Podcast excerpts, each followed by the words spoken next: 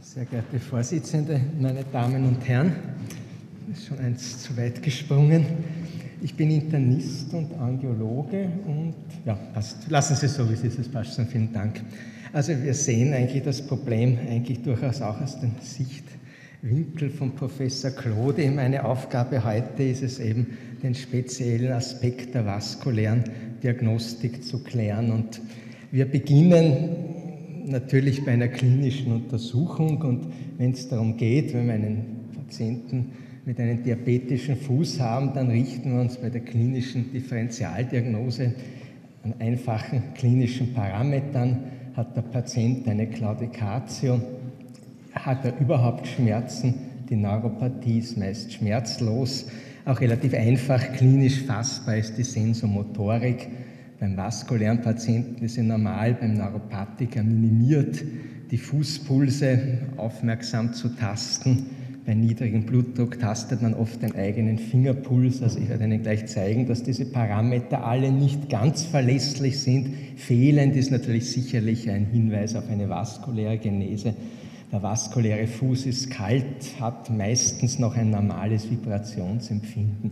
Wenn Sie das alles zusammenfassen, dann können Sie grob klinisch unterscheiden. Ich habe jetzt versucht, in der Literatur zu finden, Arbeiten, die sozusagen die Verlässlichkeit dieser klinischen Parameter zeigt. Und ich habe eigentlich nur eine einzige Arbeit gefunden und die ist nicht ganz neu. Das ist eine Arbeit aus Diabetes Complication 2001 es war das nicht einmal das Hauptziel der Arbeit, aber die haben immerhin doch über 300 Diabetiker untersucht und also ein Teil wurde, also es wurde eine Routinediagnostik und das gemacht und das entspricht ungefähr dem, was ich Ihnen gezeigt habe. Das waren diabetische Ambulanzen.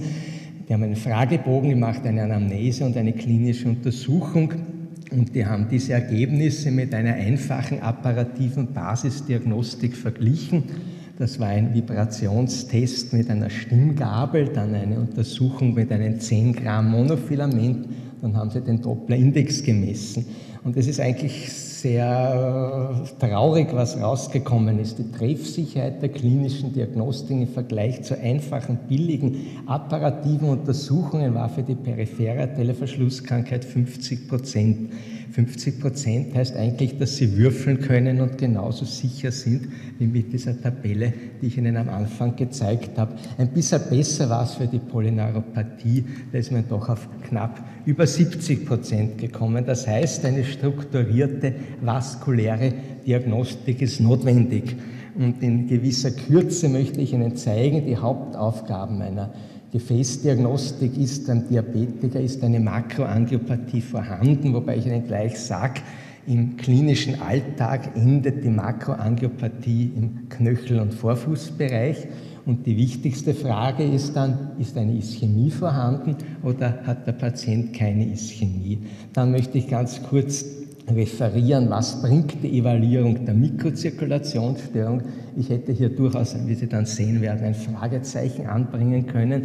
Und dann soll natürlich die vaskuläre Diagnostik dazu führen, dass wir wissen, wie behandeln wir den Patienten, vor allem im Hinblick auf revaskularisierende Techniken, egal ob endoluminal oder chirurgisch. Es ist auch nicht ganz egal jetzt äh, von, äh, abgesehen vom Schicksal der Extremität, ob ein Patient eine Ischämie hat oder eine Neuropathie. Das ist eine Arbeit aus Diabetes Care und Sie sehen, dass wenn man im Langzeitverlauf die Überlebensraten von Patienten anschaut, dann sind die mit der ischämischen Komponente deutlich schlechter dran als mit der, wenn er nur einen rein neuropathischen Fuß hat. Die Patienten sterben. Sie sterben natürlich nicht an der Amputation oder an der Komplikation des diabetischen Fußes, an der Sepsis. Das ist relativ selten. Die periphere Manifestation ist auch beim Diabetiker im Vergleich zum generellen kardiovaskulären Risiko unter Anführungszeichen gesagt relativ gutartig. Die sterben alle kardiovaskulär in erster Linie am Myokardinfarkt. So, wir gehen weiter. Und wenn wir jetzt schon von der Diagnostik der diabetischen Angiopathie reden, dann muss diese Diagnostik ganz spezifische Eigenheiten der diabetischen Atherosklerose das Wort Atherosklerose ist, glaube ich, der richtige Ausdruck, berücksichtigen, weil die Atherosklerose tritt etwa zehn Jahre früher auf. Und Atherosklerose ist deshalb wichtig, weil die PAVK beim Diabetes ist keine diabetische Spätkomplikation, sondern ist sozusagen die normale Atherosklerose, die einfach zehn Jahre früher auftritt. Ein Diabetiker, das ist in vielen Studien untersucht worden, hat ein Gefäßsystem, das ist zehn Jahre älter als ein Vergleichskollektiv.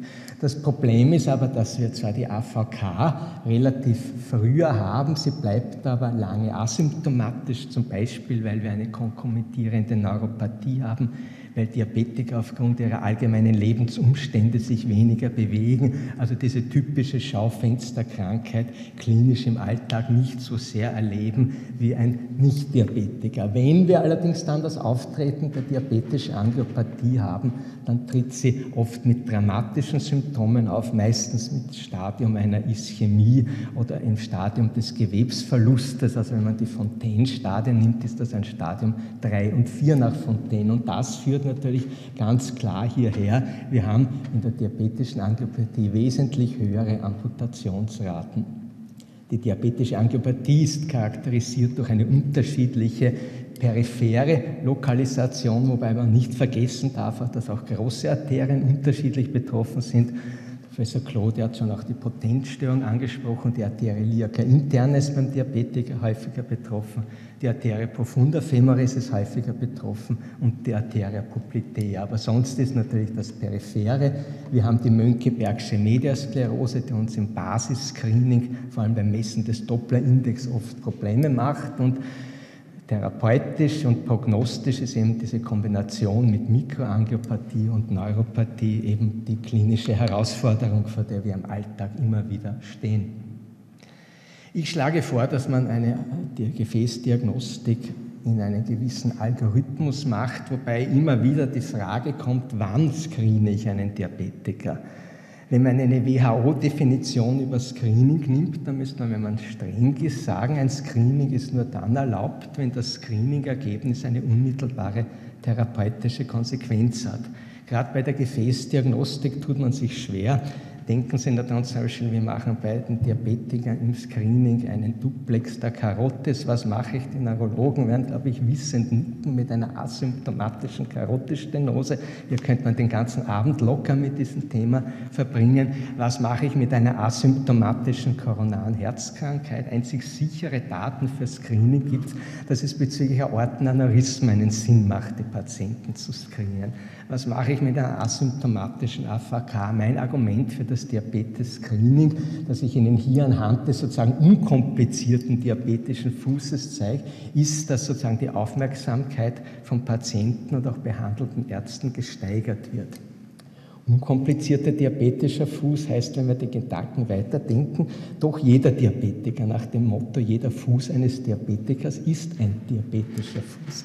Ich beginne mit meinen unverlässlichen Dingen, Anamnese und Klinik, und dann mache ich als angiologische Basisuntersuchung schlichtweg einen Doppler-Index. Und der Doppler-Index ist nicht nur ein Maß für die arterielle und für die hämodynamische Insuffizienz, es ist auch ein ausgezeichneter Marker für das kardiovaskuläre Risiko eines Patienten. Je geringer der Doppler-Index wird, desto höher ist die kardiovaskuläre Morbidität und Mortalität. Und interessanterweise gilt das auch für die durch die Mönckebergsche Mediasklerose nicht komprimierbaren Arterien. Nicht komprimierbare Arterien haben das gleich hohe kardiovaskuläre Risiko wie ein niedriger Doppler-Index. Und das Problem der Messtechnik ist eben dieser sehr distale Befall, wie Sie hier an diesem Angiogramm sehen, dass Diffus- und Digitalarterien betroffen sind.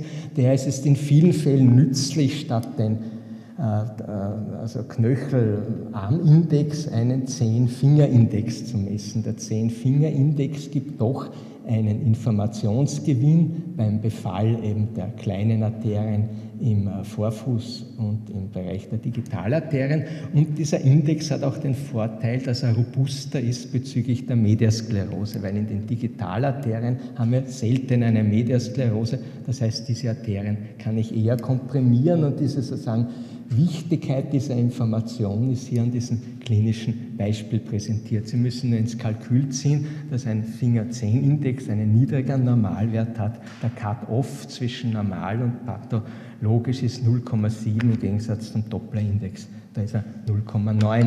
Und das ist ein Beispiel für Messung des Zehnarteriendruckes und Sie haben schon die, die, Idee, dass es hier sich eigentlich gar nicht, ich habe kein anderes Beispiel jetzt gefunden, es handelt sich hier zweifellos nicht um einen unkomplizierten diabetischen Fuß, aber als Messbeispiel sei es hier denn doch gezeigt.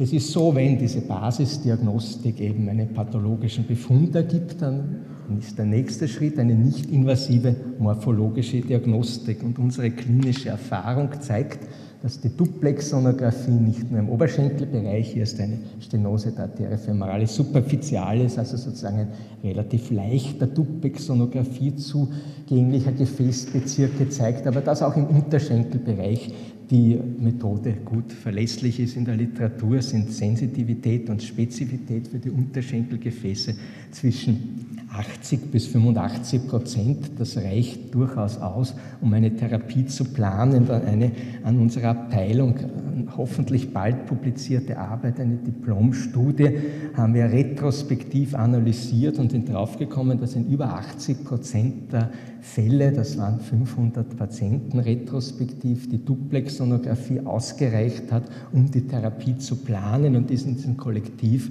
waren 50 Prozent Diabetiker und eine Subgruppenanalyse hat gezeigt, dass ob einer Diabetiker oder Nicht-Diabetiker ist, keinen Unterschied in dieser Analyse gemacht hat bezüglich der Verlässlichkeit der Duplexsonographie bei der Planung eines Eingriffes. Diese Ansicht wird gestützt durch eine relativ rezente Arbeit, das ist eine Meta-Analyse im British Medical Journal 2007, CT-MR-Angiografie, CT-Angiografie, Duplexsonographie, Sensitivität, Spezifität und schauen Sie nur hin, Sie brauchen das natürlich nicht lesen, aber es ist eine Blickdiagnose. Sagt immer mein Freund und Statistiker, Professor Kunde, Statistiken braucht man nur dann, wenn man etwas nicht am ersten Blick sieht. Hier sehen Sie am ersten Blick, da ist einfach kein Unterschied.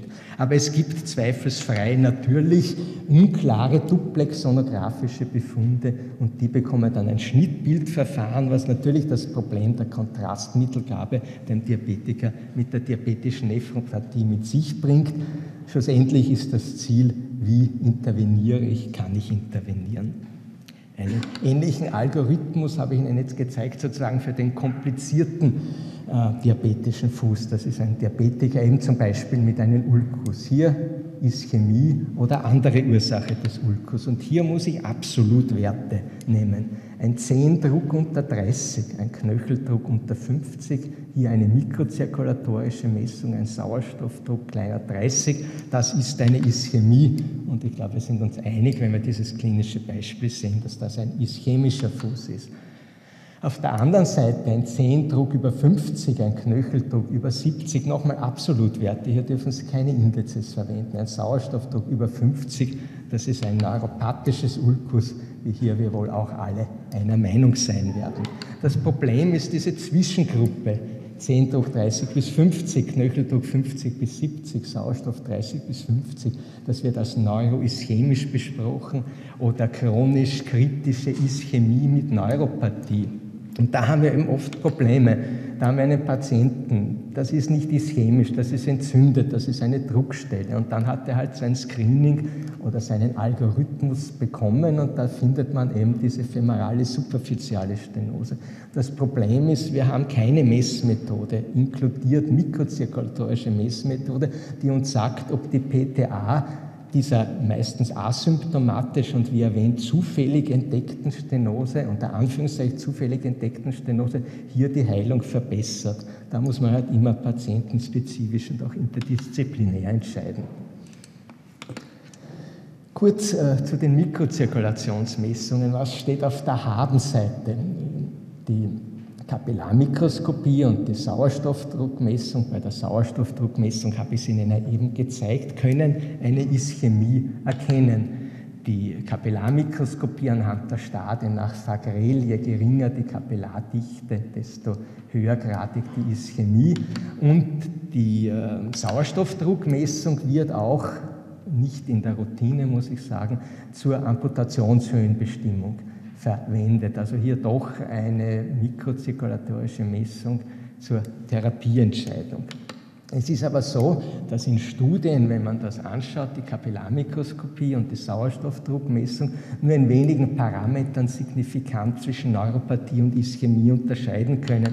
Da gibt es eine schöne, leider nicht allzu neue Arbeit aus Vasa 2000, schön deshalb, weil alle drei mikrozirkulatorischen Techniken Kapillarmikroskopie, Sauerstoffdruckmessung und Laserdoppler in neuropathischen und in ischämischen Patienten untersucht wurden. Und Sie sehen hier, die Kapillardichte und die Kapillarmorphologie differenzieren signifikant. Hier in der Studie zum Beispiel nicht der Sauerstoffdruck aufgrund, wie bei allen mikrozirkulatorischen Messungen, muss man sagen, einer doch äußerst großen Standardabweichung. Und die Laserdoppelfluxmetrie bringt hier überhaupt nichts.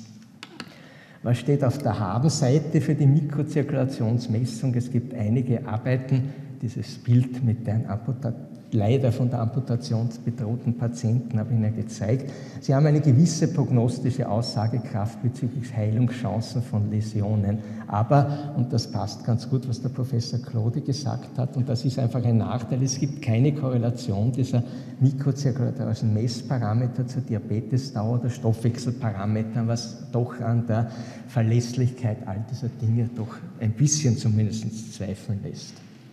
Gut, ich habe eine Konklusion. Die Konklusion ist so, dass wir zwar alle mit der Klinik beginnen, aber die klinische Differentialdiagnostik nicht treffsicher ist und ohne strukturierte vaskuläre Diagnostik wird vor allem die vaskuläre Komponente ganz grob unterschätzt.